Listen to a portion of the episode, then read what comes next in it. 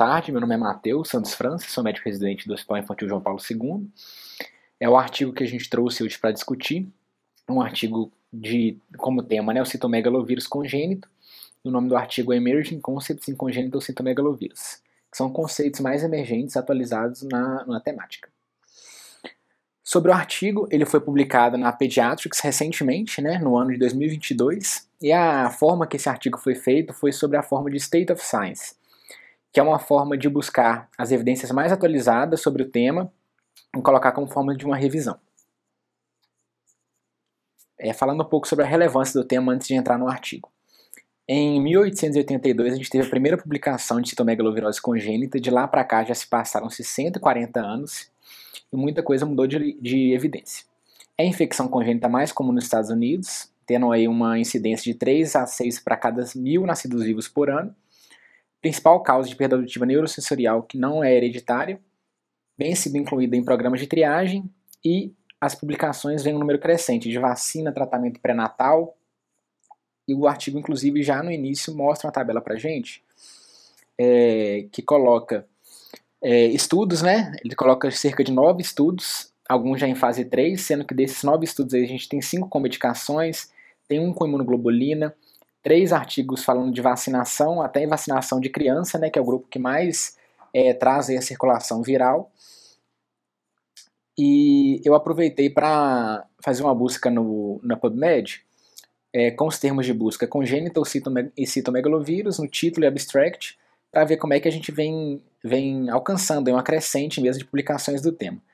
Quando a gente vê a aba de 2022, a gente vê cerca de 300, 200 publicações por ano praticamente dobrou-se o número de publicações relacionadas a décadas atrás do mesmo tema. Além disso, é, o citomegalovírus tem relação com morte fetal em aborto como causa em até 8% dos casos. Na Austrália, um estudo mostrou que 15% de autópsias têm positividade para a pesquisa do citomegalovírus. E durante a gestação, a gente tem um maior risco de aborto espontâneo e de morte fetal intraútero. Passando a parte da relevância sobre o tema, a gente fala agora sobre epidemiologia e transmissão. É uma coisa que o artigo traz para a gente de, de novidade, é que foi encontrado, durante a, a busca que eles fizeram, uma disparidade em comunidades marginalizadas com prevalência maior em bebês afro-americanos e multirraciais e menor prevalência entre hispânicos, brancos e asiáticos. E aí a gente fala em questões sociais, né, questão de maior transmissibilidade em, aglomera em aglomerados, maior densidade populacional de crianças, né, que são os principais carreadores aí do citomegalovírus, a falta muitas vezes de programas de aconselhamento no pré-natal, né, de medidas de higiene, que a gente poderia evitar esse tipo de transmissão. E outra coisa também sobre transmissão que o artigo traz, que a gente tem a maior chance com mães de mais de um filho que trabalham com criança, mostrando mais uma vez a importância da, das crianças, principalmente, né, as crianças na fase de lactância e na fase pré-escolar que carregam o vírus por mais tempo. A transmissão é, habitualmente ocorre de forma horizontal por fluidos corporais, urina, saliva, secreção vaginal, sêmen, leite materno e plasma. Em lactentes e pré-escolares a gente tem ainda o que do vírus, ainda que a infecção já tenha passado da formativa, o vírus permaneça na saliva e na urina desses é, lactentes e pré-escolares por meses.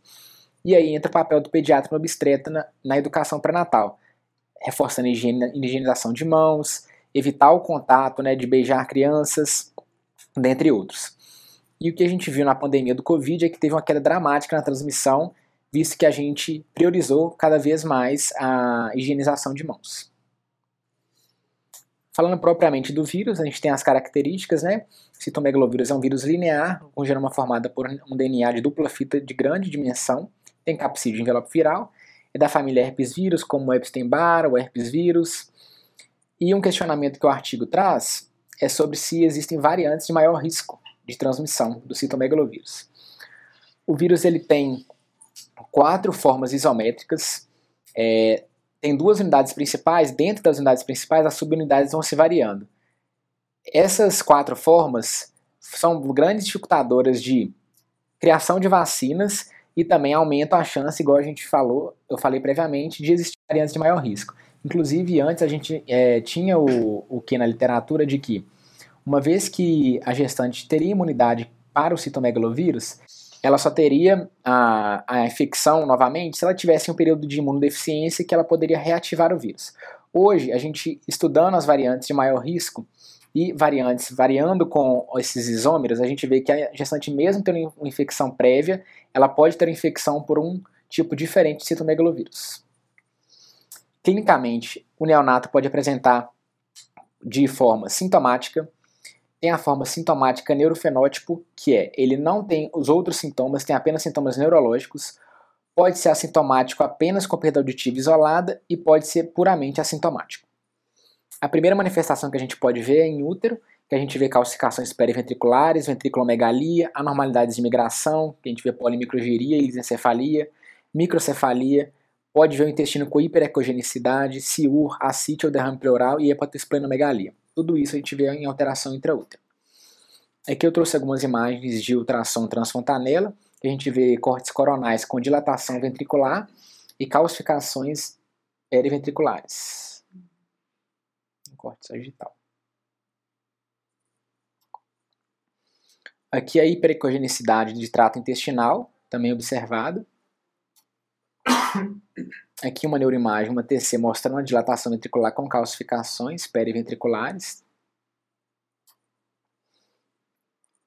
As manifestações clínicas daquele RN que nasce sintomático, a gente poderia ver petequias, icterícia, hepatosplenomegalia, a perda auditiva neurosensorial, o acometimento ocular que pode vir na forma de cororetinite, atrofia de nervo óptico ou estrabismo, convulsões, anemia hemolítica, pneumonia e outras manifestações menos comuns que são a miocardite, a ascite, a síndrome hemofagocítica, doença de Graves, diabetes insípidos e síndrome nefrótica congênita. O acometimento neurológico muito tem a ver com o estágio em que essa infecção foi adquirida, se foi no primeiro trimestre, no segundo trimestre, no terceiro trimestre. No primeiro trimestre, a gente vai ter mais alterações relacionadas à neurulação e à formação do tubo neural. No segundo trimestre, a gente teria aqueles distúrbios de migração, de organização. E no terceiro trimestre, associação com distúrbios de mielinização, na substância branca. Laboratorialmente, a gente vê alteração de enzima hepática, plaquetopenia, aumento de bilirrubinas e proteinorraquia no líquor, sendo que apenas na forma sintomática a gente teria essas alterações. O diagnóstico, que é uma coisa que a gente via muita controvérsia, é, hoje a gente sabe que o padrão ouro é PCR para o vírus e a cultura viral. A gente tem como amostra sangue, saliva ou urina. Preferencialmente deve ser realizada em até três semanas de vida para diferenciar a infecção congênita de uma infecção adquirida. E eu trouxe um quadro aqui que tem como referência o UpToDate, que ele coloca né, a cultura como o método de escolha, com sensibilidade e especificidade de 100%, em amostra de urina ou saliva nas primeiras três semanas. Tem uma cultura rápida também que ele traz, que também tem uma sensibilidade próxima de 100, uma especificidade é, de 100 em urina e saliva. E é, a PCR em urina e saliva, também nas primeiras três semanas, também próximo de 100. E quando a gente vai para o sangue, a gente vê uma sensibilidade muito menor e uma especificidade garantida. É, então a amostra que a gente vê de escolha aí é a saliva ou a urina, sendo que a saliva ainda tem um pouco maior de chance de ter casos falsos positivos, até por contato do, com a, da saliva do bebê com o seio materno, podendo ter presença de anticorpos maternos. Chegando um pouco da parte do tratamento, a primeira coisa que a gente tem são as intervenções, né? são as drogas antiepiléticas para aquele RN que tem acometimento neurológico com crise convulsiva, a reabilitação para atrasos motores, a monitorização para acometimento otológico e audiológico, e oftalmológico, perdão. Uma coisa que o artigo traz é o implante coclear precoce. Com 9 meses de idade, essa criança que tem um acometimento audiológico já poderia ir para o implante coclear.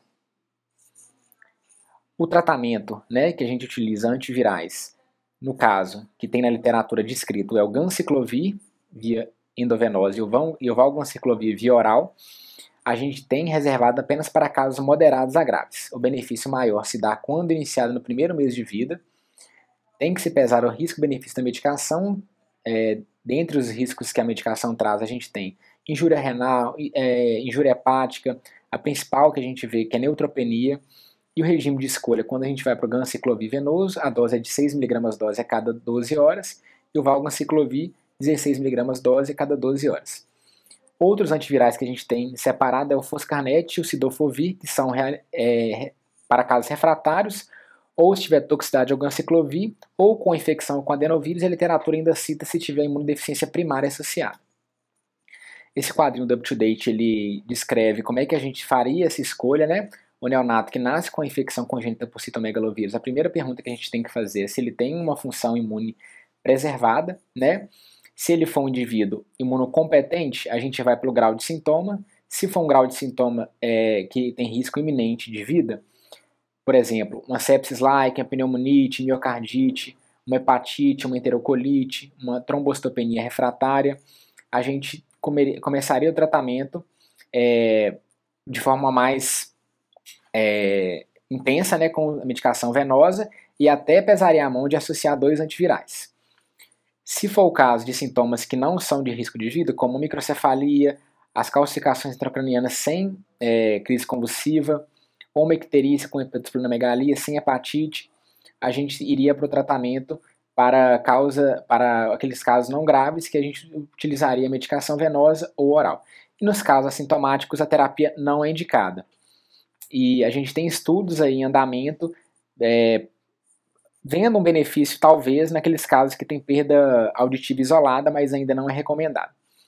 E se for um caso em que a imunidade, nós temos aí uma, imunidade, uma imunodeficiência primária, por exemplo, SCID, a gente já iria para o tratamento é, daquele indivíduo que tem risco à vida, independente da clínica que ele tivesse, associando duas drogas no tratamento.